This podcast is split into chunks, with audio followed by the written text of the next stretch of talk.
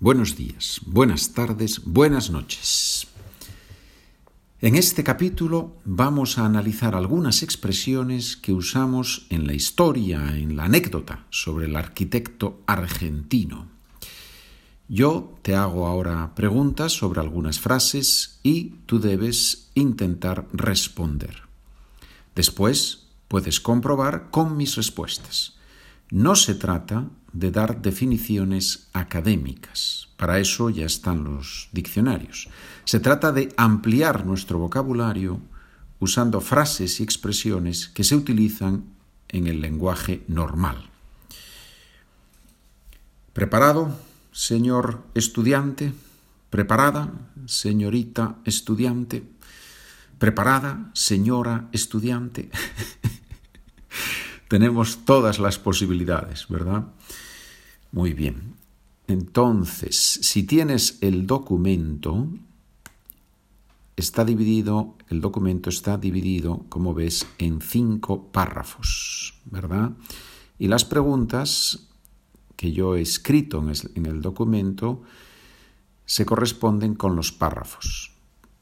Primer párrafo, tienes ahí preguntas de la A a la F. Segundo párrafo de la G a la I. Tercer párrafo de la J a la L. Así repasamos el abecedario.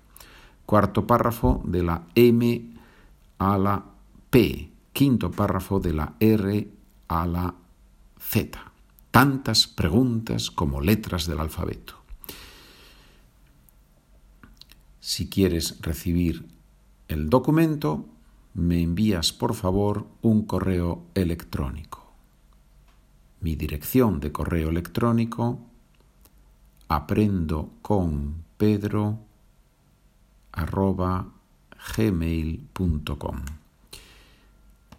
Pregunta A. ¿Qué significa llevaba a su hijo pequeño a hombros?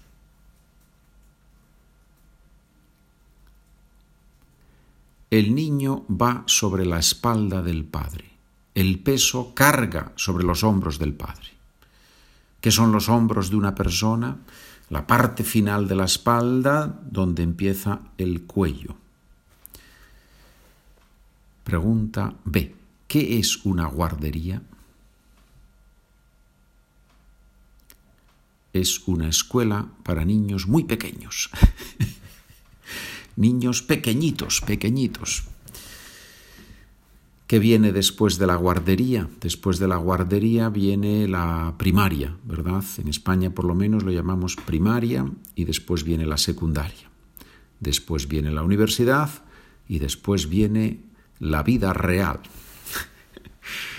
Letra C. ¿Por qué decimos había estado trabajando y no había trabajado?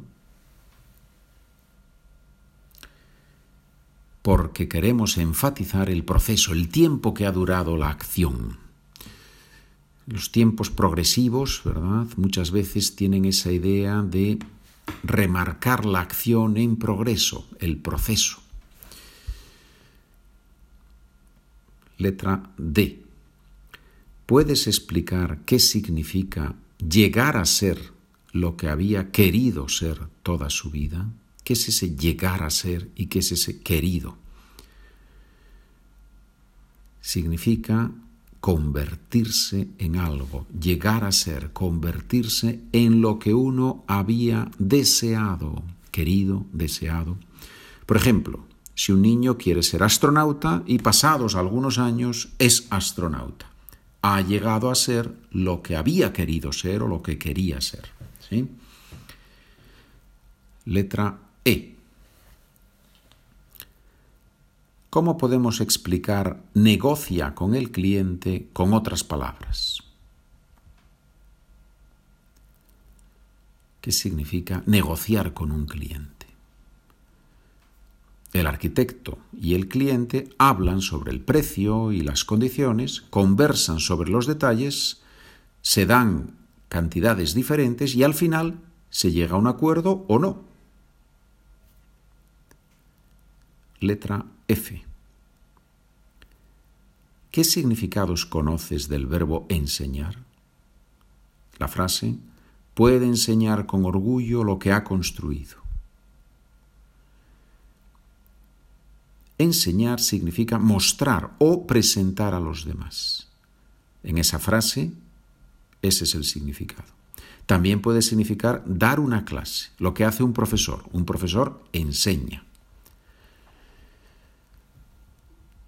Segundo párrafo. ¿Conoces, letra G, ¿conoces otro verbo similar a conducir? Es un buen repaso del abecedario. Yo me he encontrado estudiantes avanzados que no saben el abecedario.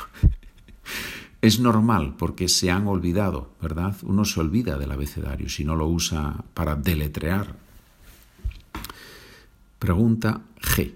¿Conoces otro verbo similar a conducir?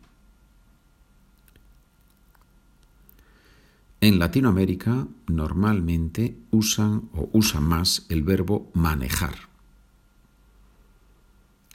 Letra H. ¿Qué es un trabajo nocturno? Es un trabajo que se hace durante la noche. Del latín nox noctis. Noctis, genitivo. Y de ahí viene el adjetivo español nocturno. El latín es muy importante para el español y para el francés, el italiano, el rumano, el portugués. Muy bien.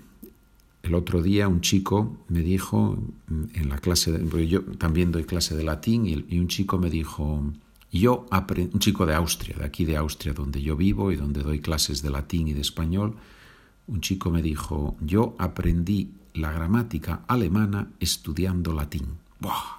Impresionante. Letra I. ¿Qué significa lo recogía? ¿Qué significa recoger a alguien? Voy a recogerte al aeropuerto. Significa que lo tomaba y se lo llevaba. Si es un niño, ¿no? Si es un niño, el padre lo toma en brazos y se lo lleva, ¿verdad? Si es un adulto, significa que uno va o pasa por el lugar donde está la otra persona y se van juntos.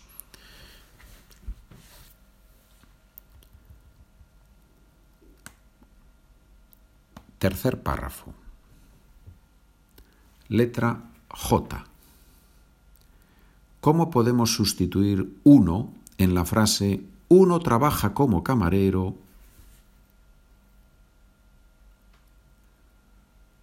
Podemos decir se trabaja como camarero o tú trabajas como camarero. Es una frase impersonal, una frase en la que el sujeto no es una persona específica.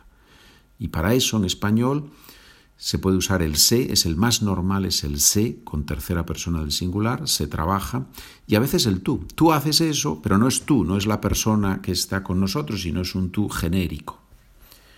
O, como en la frase del texto, uno trabaja como camarero, uno, una persona. Letra K. ¿Conoces algún sinónimo de protestar que podría usarse en la frase protestaban porque tenían que trabajar mucho?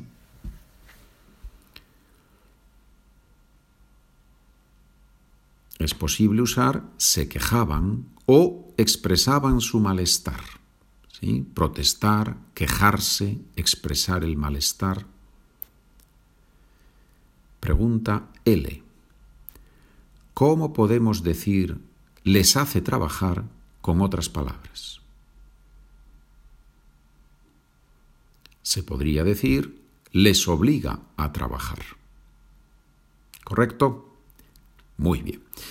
Hay más preguntas de la letra M a la letra Z que están en el documento. ¿De acuerdo? Muy bien, señores. Si tienen alguna pregunta o comentario, me escriben, por favor, un correo electrónico. Gracias por escuchar. Hasta la próxima ocasión. Nos vemos. Adiós.